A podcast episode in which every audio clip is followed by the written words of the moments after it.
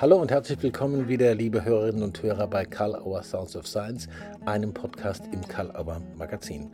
Unser heutiger Gast ist Ute Clement, langjährige Organisationsberaterin, Trainerin, Coach und hat auch lange in der Industrie gearbeitet.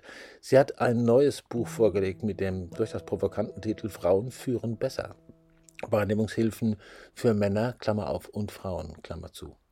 Wir sprechen über dieses Buch, wir sprechen über die Motivation dazu und über feine Nuancen, die man da beobachten lernen kann und wenn man sie einmal festgestellt hat, unglaublich weiterbringend sind und wirklich Veränderungen anregen können. Frauen führen besser.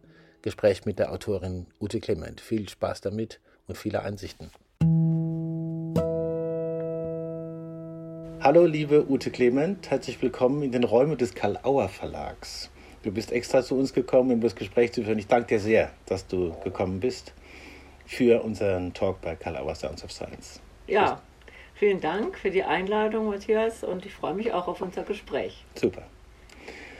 Ähm, wir sprechen über ein sehr brisantes Thema, sage ich jetzt mal so. Und zudem hast du viel zu sagen. Es geht unter anderem um Führungsqualitäten und Führungseigenarten, wenn ich das mal so sagen darf, von Frauen und Männern. Fangen wir mal so an. Was ist denn dir in den letzten Tagen zu dem Thema ganz aktuell aufgefallen?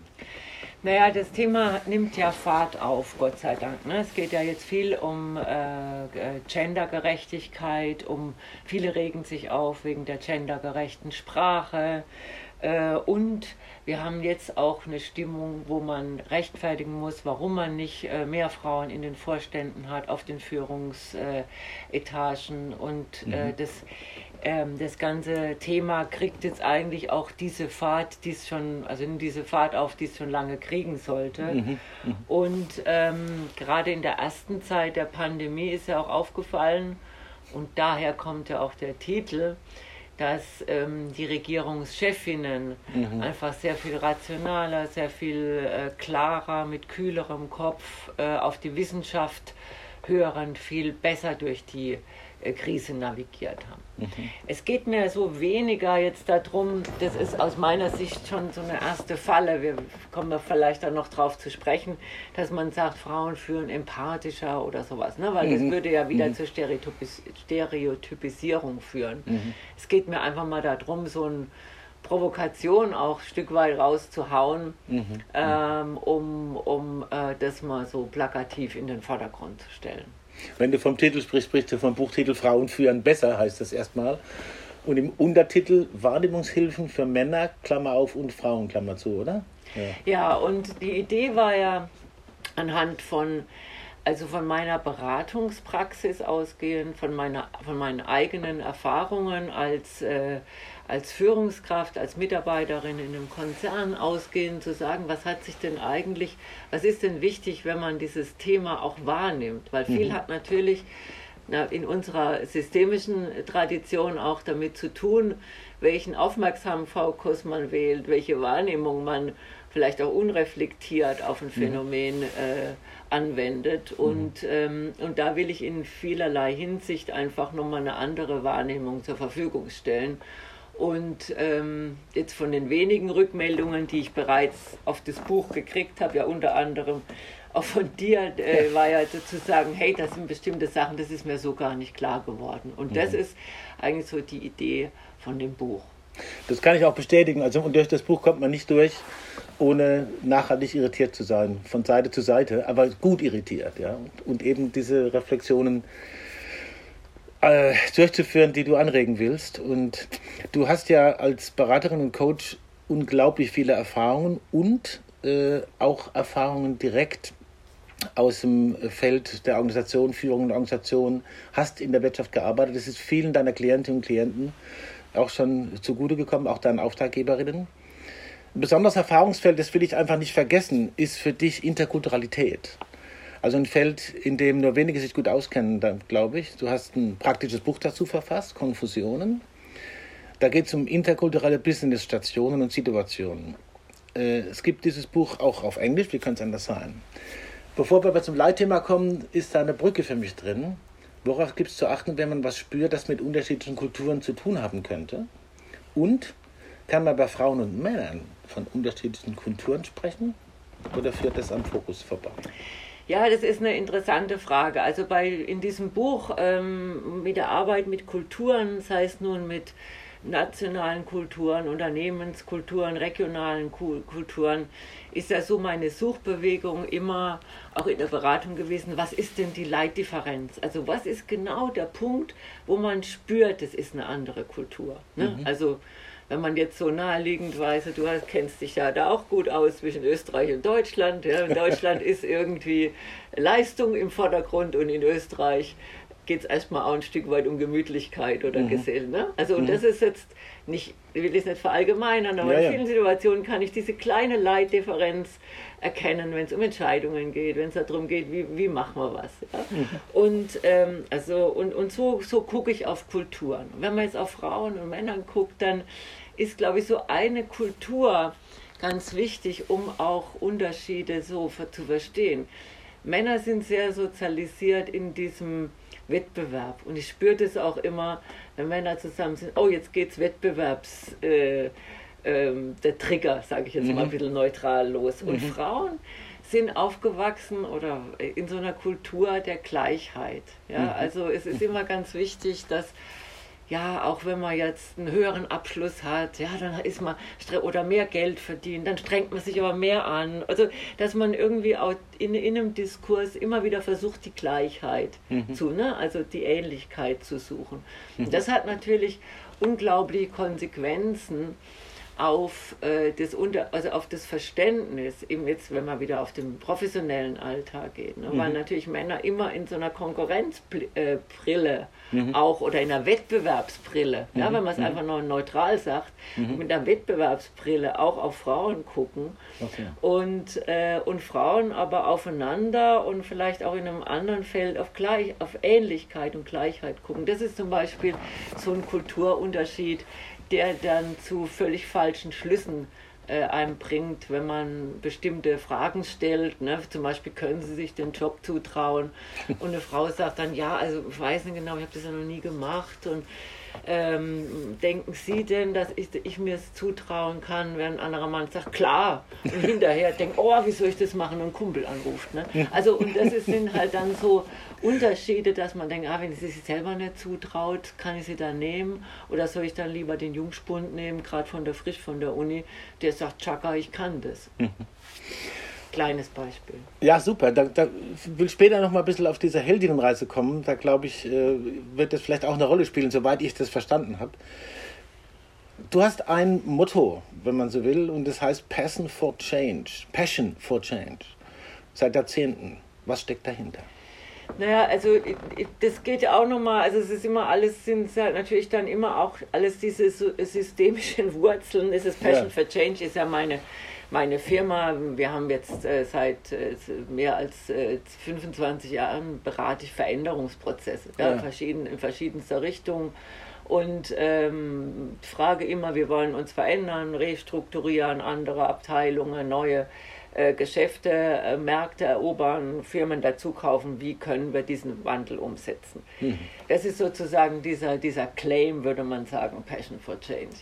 Wenn du jetzt wieder auf das Frauenthema ja. guckst, ist nochmal Passion for Change für mich ganz interessant, weil ähm, das habe ich so in, vom Fritz Simon, glaube ich, gelernt oder vom, vom Gunther Weber, eine ganz frühe äh, Geschichte von Heinz von Förster, ne, wenn man ein Auto äh, hat und, äh, und eine Delle reinschlägt und die Delle ist immer noch drin, äh, nach zwei Wochen ist das okay, aber wenn man sozusagen sich den Kopf anstößt und die Delle ist immer noch drin, ja, also sozusagen, dann überlegt man sich, was ist da schiefgegangen. Also das heißt, bei, bei ähm, lebendigen Systemen ist eigentlich die Veränderung inhärent mhm. und ähm, deswegen ist es ja so spannend, warum sich seit, das kann ich sehr gut überblicken, seit 30 Jahren bei dem Frauenthema, also bis jetzt vor kurzem, nichts geändert hat. Ja. ja weil ich habe schon, damals habe ich ja bei einer großen Autofirma in Stuttgart gearbeitet und äh, da habe ich schon Vorlagen gemacht für den Vorstand für Frauenförderung, hieß es damals mhm. noch. Und mhm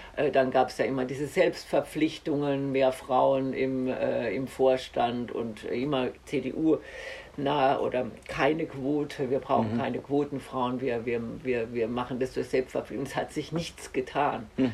Ja. Und das finde ich jetzt bei diesem Passion for Change natürlich ganz, man kann es auch umdrehen. Ne? Also wenn du Phänomene hast, die sich nicht verändern, ist es ja höchst erklärungsbedürftig. Ja, ja? ja. Und das ist eigentlich, wenn ich so die Brücke schlage von dem Slogan zu dem Frauenthema, mhm. das interessante Thema. Warum verändert sich da nichts? Ich habe ähm, habe ich in der Uni gearbeitet nach dem Studium äh, in der, bei der Frauenbeauftragten der Uni und dann haben wir so eine Gutachten gemacht, weiß ich mhm. noch 1900.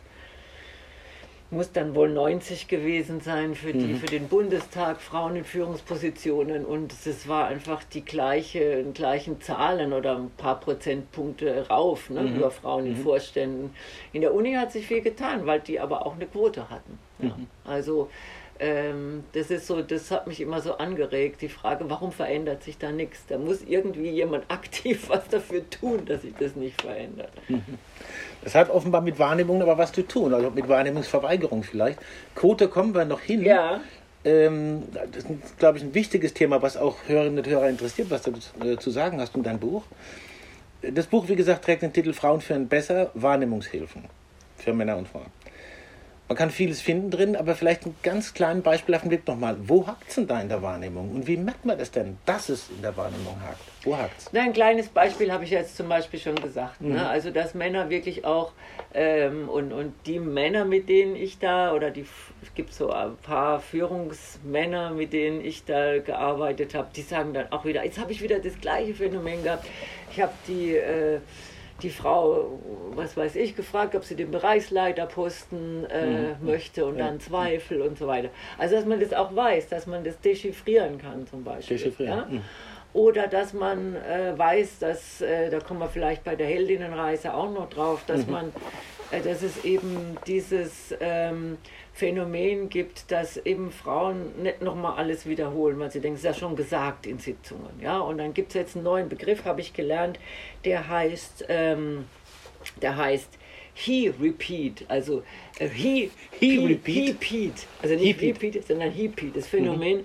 eine Frau hat die Idee gesagt, ne, die geht unter in Minute fünf. Ähm, nimmt irgendwie ein Mann auf und dann ist es eine super Idee. Ja, mhm. Ganz oft, also wir haben ja früher, äh, habe ich mit, mit einem geschätzten Kollegen zusammen immer so Mikroanalysen von Teamsitzungen gemacht. Mhm. Ja, hat man wahnsinnig viel gelernt. Mhm. Und da kam das auch oft. Ja, also mhm. Frauen nehmen sich weniger Raum, Frauen äh, reden schneller, mhm. darf ich noch mal kurz dazwischen, werden häufiger unterbrochen. Und wenn man Talkshows anguckt, die ich unsäglich finde, aber unter dem Aspekt immer noch sehr spannend, mhm. ist es immer noch so. Ja? Mhm. Ganz, ganz schnell äh, wird da was rausgehauen. Und das ist so zum Beispiel so eine Wahrnehmung, wo man einfach in einer Organisation, wenn man jetzt wirklich äh, Frauen fördern will, da die Räume auch mal öffnen kann oder, mhm. oder auf solche Phänomene hinweisen kann. Mhm. Ja? Ähm, also wir machen ja jetzt, ähm, die Antijira und ich, wir machen immer so Lunch-Talks mhm. und da gibt es die skurrilsten Beispiele, ne, wie man einfach äh, eine, andere, eine andere Wahrnehmung auf Sachen sagen kann. Oder mal vielleicht aus einem ganz anderen Bereich. Äh, äh, aus dem Kulturbereich war vor kurzem so eine Aussage von, von jemandem, der gesagt hat, naja, Frau, Frauen im Jazz gibt es nicht so viele Frauen weil ich den darauf angesprochen habe, dass sie in einem Leitungsgremium von einem Jazzfestival nur Männer haben. Mhm. Und dann hat sich der Festivalleiter, der Rainer Kern in dem Fall, geschüttelt und hat einfach gesagt, wir finden einfach 50 Prozent Frauen für unsere ganzen Vorführungen. Und tatsächlich, natürlich gibt es super Jazzmusikerinnen. Ja. ja. Und, das ist, und das sind so diese Wahrnehmungen. Und für mhm. mich war zum Beispiel entscheidend, um auch immer nochmal diesen langen Bogen zu ziehen, eben bei dieser, als ich bei der Frauenbeauftragten, da Hiwi war, so zwischen Studium und ersten Job, da waren wir zuständig unter anderem fürs Studium Generale. Mhm. Das Studium Generale der Universität Heidelberg mhm. war immer nur mit Männern besetzt. Und wir haben einfach gesagt, such eine Frau. Damals waren wir noch mit einer einverstanden. Ne? Such eine Frau. Und die haben immer eine Frau gefunden. Und manchmal haben sie sogar zwei gefunden. Mhm. Und genauso ist es, es ähm, vor kurzem war in der hiesigen äh, Rhein-Neckar-Zeitung mhm. ein Forum ähm, zu Corona mit Wissenschaftlern, mit allen möglichen. In Heidelberg haben wir sehr viele Wissenschaftlerinnen. Mhm. Mhm. Und die haben sich getraut, im Jahre 2021 dieses Podium mit sieben Männern zu besetzen. Und offensichtlich war niemand in der Redaktion, der gesagt hat, Moment mal, haben wir keine Virologin oder haben wir keine Epidemiologin oder sowas? Mhm. Haben wir unzählige hier. Mhm. Man muss dann nur, und das ist, meine ich, mit Wahrnehmungshilfen, einfach den Blick drauf richten mhm. und dann besetzt man Gremien anders und dann besetzt man ähm, Jazzkonzerte anders etc. Mhm. Ja, also das ist zum Beispiel für mich einfach also zwei, zwei Dinge. Also das eine ist die Sichtbarmachung und das andere ist auch die Dechiffrierung von eben, was ich vorher gesagt habe, dieser Leitdifferenz, dass Frauen halt oft mal anders reagieren und sich mhm. nicht unbedingt in den Vordergrund äh, äh, setzen. Vielleicht noch eine kleine Geschichte aus ja, der gern. Stuttgarter Zeitung, die ähm, Bärbel Bass, äh, Bass, die unsere ähm, äh, Bundestagspräsidentin, ähm, die hat irgendwie kannte das Phänomen wohl auch und hat mit ihrer Freundin irgendwie ausgemacht, den nächsten Job, den wir angeboten kriegen, sagen wir einfach ja. Und die war ja vorher noch nie irgendwie so in den Vordergrund getreten. Das ist eine, eine, eine fleißige Politikerin, die noch nicht irgendwie die Bühne gesucht hatte. Und dann aus Proportsgründen, ne, in der Zeit, als klar war, Steinmeier wird wieder Bundespräsident, rief man sie eben an und fragt, ob sie Bundestagspräsidentin. Dann hat sie, hat sie einfach Ja gesagt, weil sie es mit ihrer Freundin ausgemacht hatte. Mhm. Und so ist es so, macht sie aus meiner Sicht den Job ja auch jetzt ganz gut. Mhm. Sehr gut sogar. Mhm. Und, und das sind so Phänomene, die über Wahrnehmung oder, ne, sie muss ja das mhm. auch als Phänomen wahrgenommen haben, mhm. ne, dass man dann erst zögert. Und mhm. in dem Moment, wenn du so einen Anruf kriegst, ist Zögern keine gute Idee, ne, mhm. sondern man sagt ja und dann hat's, beschreibt sie auch sehr nett, wie sie dann äh, drei Nächte nicht geschlafen hat und gesagt, wie, wie soll ich das schaffen? Ja? Mhm. Was wahrscheinlich auch wieder sympathisch ist, dass sie es erzählt, dass jedem Mann wahrscheinlich auch so gegangen ist, aber man erzählt es halt. Das wird nicht so erzählt. Mhm. Und so sind in diesem Buch eigentlich ähm, und das möchte ich wirklich nochmal betonen, dass es kein ideologisches Buch ist oder, mhm. oder so, sondern es ist ein Buch aus, was, was immer, wie ich auch schon im Konfusionenbuch gemacht habe, habe ähm, Situationen nimmt, die ich in meiner Beratungserfahrung, in meiner Coaching-Erfahrung, mhm. in meiner Beobachtung, wie ich durch die Welt gehe, äh, Alltagssituationen, die ich nehme und die ich dann versuche modellhaft zu, zu erklären. Mhm. Und ich glaube, daraus kann man dann so eine andere Wahrnehmung ziehen. Also auch das kann ich bestätigen, als Mann sozusagen, das zu lesen. Ich hatte nie das Gefühl, äh, irgendwie äh, manipuliert, missioniert oder sowas zu werden. Äh, es war trotzdem, es ist ein bisschen anstrengend, aber das darf es ja auch sein. Ja. Ähm, Quote, du hast es schon angesprochen, das ist so ein Reizwort, Reizthema. Für dich, glaube ich, ist es nicht so zentral, aber was du ausführst, trifft den Kern in der häufig so schrägen Diskussion drüber. Also was wäre denn gewonnen, wenn auf die Quote geachtet würde, sage ich jetzt mal vorsichtig, glaube ich. Und was braucht es noch, äh, das vielleicht viel wichtiger ist als die Quote? Vielleicht zwei oder drei Aspekte, die meist übersehen werden. Und vielleicht doch nochmal so eine kurze Idee zu Quote und wie darüber diskutiert wird. Also warum das Quote so ein Reizthema ist, da möchte ich nicht drauf eingehen. Was, mhm. was, was ich einfach, was ich eingangs schon gesagt habe, ja.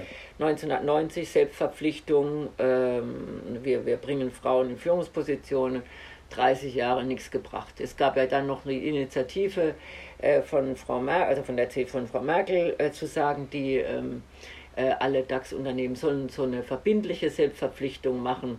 Mhm. Und es gab ein äh, Unternehmen, in dem ich beraten habe, die haben, also die sollten praktisch Ziele sagen und an den Ziele für 2025 wurden sie dann gemessen.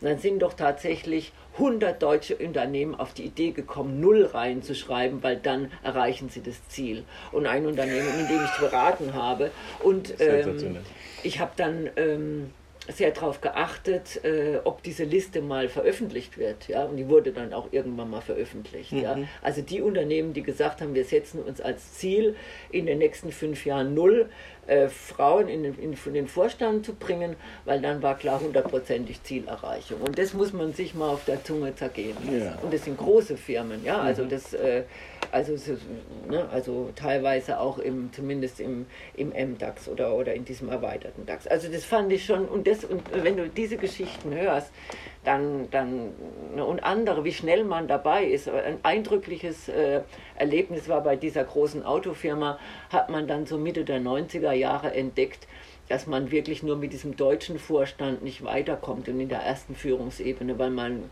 massiv globalisiert hat. Null Komma nix waren die dabei, eine Quote aufzurufen für äh, äh, für, für, für Männer sozusagen oder für Führungskräfte allgemein, die international sind. Dann habe ich zu dem Vorstand gesagt, Moment, aber jetzt laufen sie ja Gefahr, dass sie dann irgendwie Luschen kriegen, ja, äh, und so weiter. Und dann habe ich gesagt, nee, wir haben doch einen Auswahlprozess, äh, die, also wir kriegen dann, und dann habe ich gesagt, ach so, und aber jetzt nochmal geschwenk auf die Frauen, wieso geht es da nicht? Naja, gut, da gar kam keine schlüssige Antwort. Also man denkt halt nicht, dass man mehr Marktanteil hat, äh, wenn man wenn man Leute, wenn man nicht nur diese Minimis, wie ich das nenne, mhm. ja, also so, mhm. Leute, also Männer stellen andere Männer ein, die entweder so sind, wie sie waren als junger Mann oder wo, wie sie gerne gew gewesen wären. Ja, und äh, deswegen sind ja immer noch mehr Männer, die Thomas heißen, im den deutschen äh, Vorständen als Frauen, ja, mhm. oder Michael oder so. Ja. Mhm. Und, ähm, und das ist eben, ich meine, diese Quote, das ist, äh, die, die, das, die, man stellt ja da keine dummen Frauen auf einmal in den Vorstand. Es mhm. geht ja nur darum, dass man eben diesen, einfach zu, zu sagen, okay, wir haben diesen reflexartigen Blick, ah, da sind diese aufstrebenden mhm. Typen, die sind ticken ähnlich wie ich, zu sagen, ja, und jetzt guck nochmal dahin. Mhm. Ja? Und zum Beispiel die von mir sehr geschätzte Jutta Almendinger, die sagt, ohne Quote wäre sie nicht da, wo sie ist, aber, aber die ist ja ähm, promoviert, die ist völlig qualifiziert, mhm. aber hat natürlich auch immer die, diese Chance genutzt. Mhm. Und ähm, wir brauchen da noch eine Weile, bis wir da sind. Mhm. Ja? Und äh, wenn, wenn dann mal alle, ähm, alle Vorstandsposten besetzt haben und die, das Risiko, dass du ähm, bei diesen ganzen vielen mittelmäßigen Männern auch mal eine mittelmäßige Frau dahin bringst, ist eigentlich verschwindend gering. Ne? Also man muss das auch mal mit, mit Risikoanalyse machen. Mhm. Ja. also ich finde, ich, ich, finde diese, ich mag diese Diskussion nicht, weil sie halt ähnlich wie andere gleich so polarisiert. Mhm. Ich verstehe auch nicht, wieso Frauen nicht äh, Quotenfrauen sein wollen, wenn sie gut sind. Also ich habe mich da jetzt nie geweigert. Und ähm, ähm, weil man dann die Tür ja wieder für andere aufmachen kann. Ich merke mir so ein bisschen, vielleicht ist es ein Fehlverständnis, auch Quote kann eine Art Wahrnehmungshilfe sein in einem anderen Sinn. Ja, zu gucken, such anders, guck, guck woanders und vertraue dich nicht auf deine bisherigen äh, Suchprozesse oder Wahrnehmungsprozesse. Ja, ja, also genau, ne? Also okay. du brauchst ja, mhm. wenn du jetzt äh, ordentlich eine Quote haben willst im Vorstand, brauchst du natürlich so und so viele Frauen auf der mhm. ersten Ebene und so und so viele Frauen. Also das heißt, du, du musst ja von auffüllen, ne? Talente mhm. auffüllen und so weiter. Mhm. Mhm. Und, äh, und, und da ist halt immer die Frage, und ähm, auch äh, in, in, diesem äh, Automobilunternehmen, in dem ich ähm, äh, gearbeitet habe, ist eben eine eine Führungsposition, die für Diversity zuständig war, die hat sich dann auch, die ist dann auch zuständig geworden für Leadership Development und die hat halt immer bei diesen Listen gefragt, so, habt ihr eine Frau? Nein, okay, weitersuchen. Ja, und so kriegst du halt diese, äh, diese Wahrnehmung verändert. Mhm. Ja, einfach mhm. durch kontinuierliches mhm. äh, Dranbleiben. Mhm. Ja. Spannend. Ich habe noch zwei Sachen, die ich dich gerne fragen will. Ein was ganz Zentrales scheint mir, das Rahmenkonzept. Ich nenne es jetzt mal Rahmenkonzept, das äh, deinen Studien und deinen Überlegungen in dem Buch auch zugrunde liegt oder das umgibt. Äh, die Heldinnenreise nach Maureen Murdoch. Äh, den meisten ist äh, das wahrscheinlich nur in der maskulinen Form bekannt, also Heldenreise im Sinne von David Campbell. Äh, die Stationen der Heldinnenreise sind im Buch sehr nachvollziehbar und dezidiert beschrieben. Das kann man jetzt ja nicht so ausführlich besprechen, wie es vielleicht zu wünschen wäre, aber man kann es ja auch nachlesen, aber zwei Fragen hätte ich doch dazu. Äh, die abschließende zehnte Station heißt Jenseits der Dualität. Wieso ist es die letzte und nicht der Beginn? Und was können oder sollten Männer daraus lernen? Also meine Vorstellung war so Heldinnenreise für Männer. Das war irgendwie eine Vorstellung, die mich anspricht. Daraufhin werde ich es auch nochmal genau durchgucken. Also Es ist natürlich jetzt ähm, ein Thema, wo, wo, wir wirklich noch eine ganze Stunde anhängen könnten, aber ich versuche es mal ähm, es so zu beantworten. Also dieses Jenseits der Dualität, das hat ja auch Campbell gesagt. Ne? Frauen brauchen nicht dieses Durchgehen durch die Prüfungen und dieses Let go und, und loslassen und die mhm, Zügel mhm, mhm. fahren lassen und dann aufsteigen wieder aus der Unterwelt, was ja sozusagen so ein Plot ist, den wir auch aus Filmen kennen, sondern die sind schon da. Und das ist das, was du sagst. Ja, er hat gesagt, das ist der Shortcut. Und was die Murdoch macht als Jungianerin ist, sie sagt, sie zeichnet diese weibliche Helden, Heldinnenreise nach, ähm, indem sie sagt, dass eben die Frauen die Frauenwelt oder die durch die Ablehnung der Mutter, so will ich nicht werden, äh, in diese Männerwelt gehen und da eben bestehen. Und mhm. dann an einem gewissen Punkt, ich verkürze das jetzt, aber ja, merken, dass sie äh, überfordert sind. Und das ist das auch, was ich einfach sehr oft erlebt habe, dass Frauen in so einem Hamsterrad auf einmal sind. Ne? Sie, sie, sind dann, sie wollen dann eine gute Mutter sein, sie wollen eine gute Partnerin sein, sie wollen im Job realisieren, sie wollen äh, all, alles machen und, und sind dann oft in, in, so einem, in so einer totalen Überforderung. Mhm. Und, äh, und dann, ähm, und dann gibt es eben dieses Phänomen, und das habe ich in meinem Leben auch wirklich oft beobachtet und auch oft selber erlebt, dass du jetzt gerade als Frau, die auch in so einer sogenannten männlichen Welt reussiert. So dieses Phänomen Run with the Boys. Ja, also mhm. man kann mit den Jungs rennen, aber auf einmal gehen die dann in so eine Tür rein und sagen, Moment mal, ach du hast gedacht, du darfst da mit uns rein? Nee, nee, nee, nee, du bist doch ein Mädchen, du bleibst jetzt draußen. Und das ist ein unheimlich, äh, ein unglaublich, ähm, also sie nennen das die weibliche Wunde. Ja, mhm. und äh, mhm auch, oder wenn sozusagen dieses sei kein Mädchen oder so, äh, du, oder du, ne, was ja Jungs manchmal zueinander ja. sagen, dann denkt man so, wieso ist denn das was, was Schlechtes? Ja, ja. Und das ist so das, dieses, diese weibliche äh, äh, Wunde und ähm, wir haben ein Filmseminar gemacht, wir haben beim Bernhard Tränkel so ein Seminar gemacht, was, was ähm, äh, what Change Consultants can learn from filmmakers. Und dann habe ich einen Arno Aschauer kennengelernt. Und dann ja. haben wir so, mhm. einen, ähm, so eine Entdeckungsreise zu dritt gemacht, äh, zu viert eigentlich. Also mit, mit dem Arno und mit noch einem Mann und äh, ähm, da haben wir zusammen wie, wie, diese, wie diese Heldinnenreise wirklich ein Jahr lang geforscht. Und zwar okay. bei uns selber, ja? Mhm. also weil du mit mhm. dem männlichen Blick. Und da sind wir total ähm, an viele Punkte gekommen, wie man diese weibliche Wunde letztendlich dann heilen kann.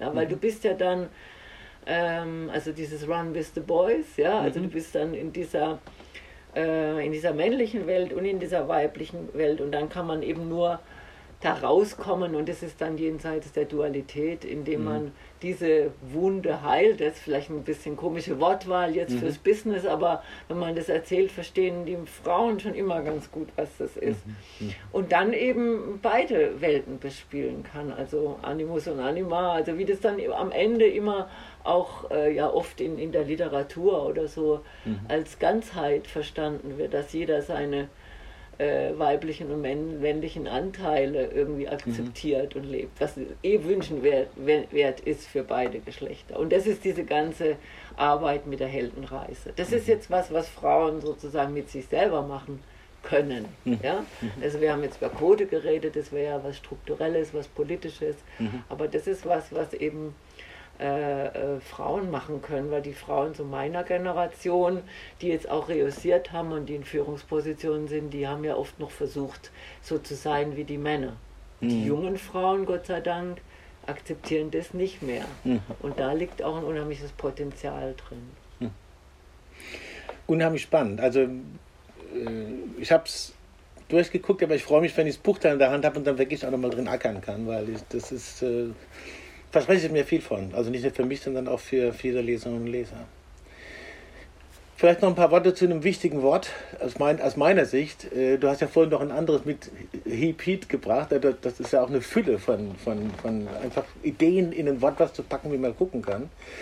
Und das bezeichnet was, äh, wenn man die Wahrnehmungshilfen mal inkorporiert hat sozusagen, was man dann eher wahrnimmt als sonst und äh, sich vielleicht erlaubt, peinlich berührt zu sein. Das Wort ist Mansplaining.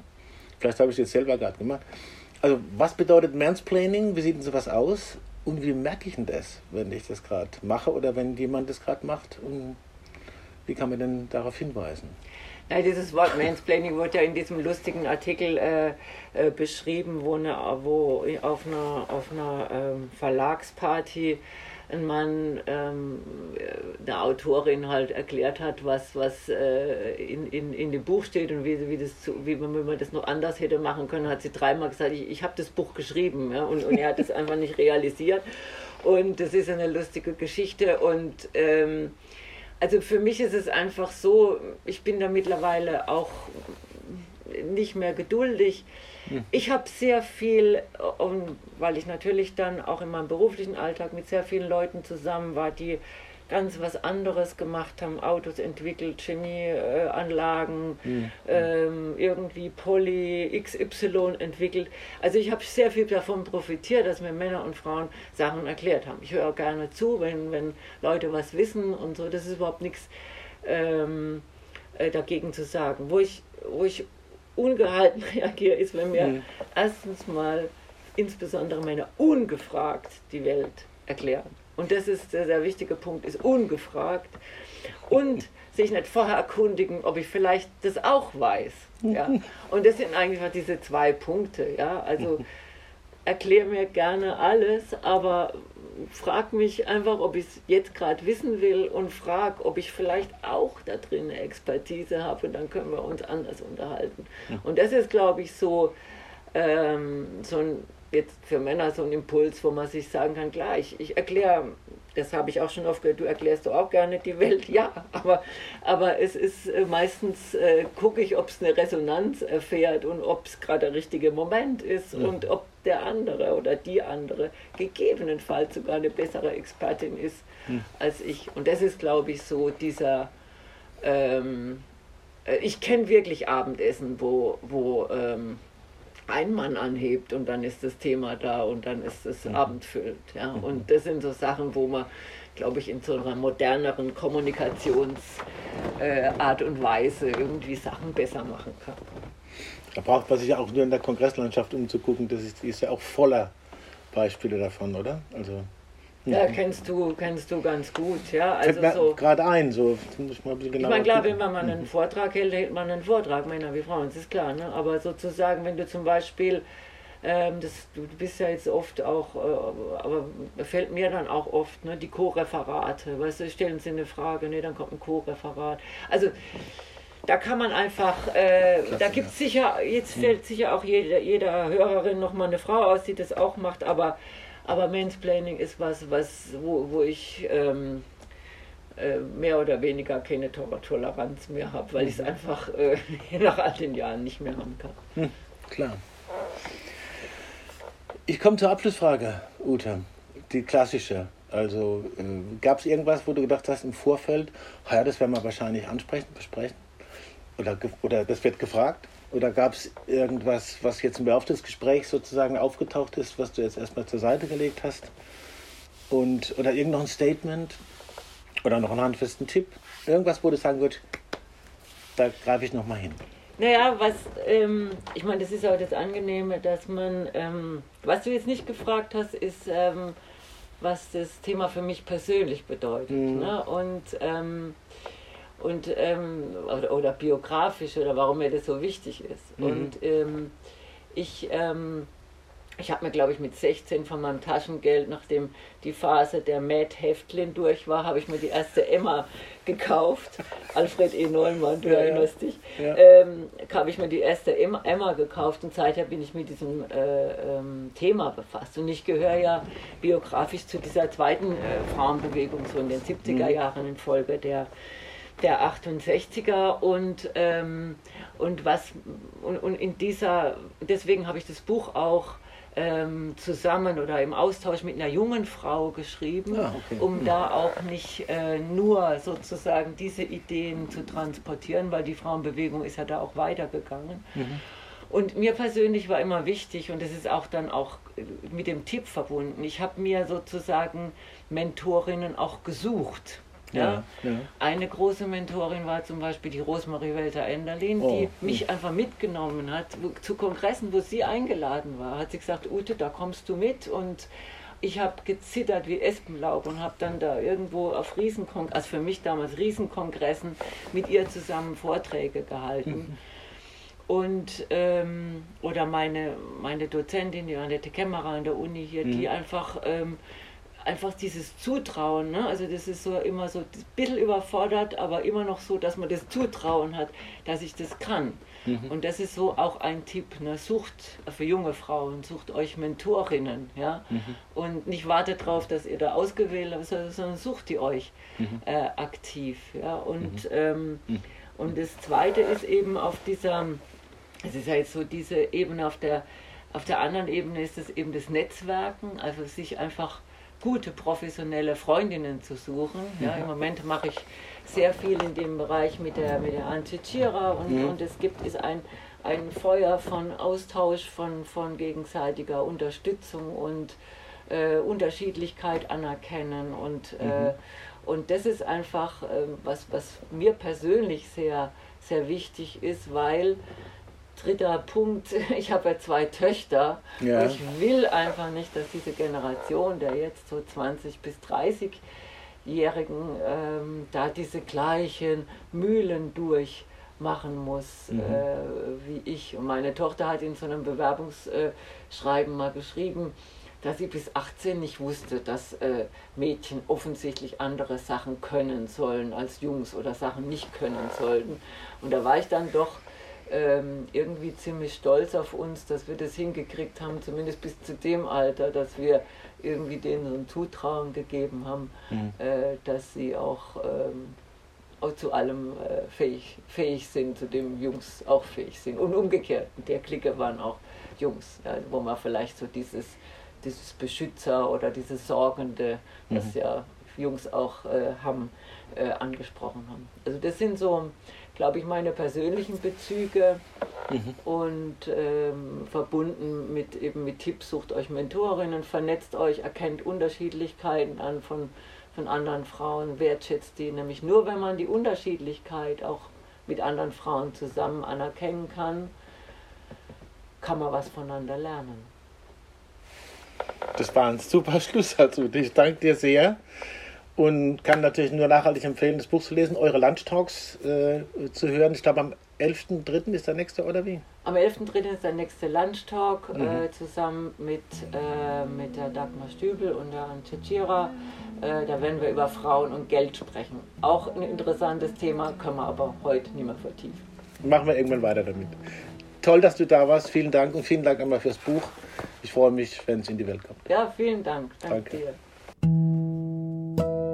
voneinander lernen. Und ich darf sagen, ich habe viel gelernt von der Lektüre des Manuskripts und freue mich, wenn ich das Buch in der Hand halten kann und kann es sehr gut weiterempfehlen. Vielen Dank, Ute Clement, für dieses spannende Gespräch und die vielen Einsichten. Danke, liebe Hörerinnen und Hörer. Vergesst natürlich nicht, uns positive Bewertungen zu hinterlassen, wo immer ihr Sounds of Science hört oder verfolgt. Schaut euch weiter um in der Mediathek und Vielleicht findet ihr auch den neuen Podcast Heidelberger Systemische Interviews mit Sounds of Science. Geht es natürlich regelmäßig weiter mittwochs und wir freuen uns, wenn ihr dabei bleibt. Wir wünschen alles Gute in diesen nach wie vor und neu besonderen Zeiten, viel Mut und Kraft und alles Gute und beste Grüße von Sounds of Science.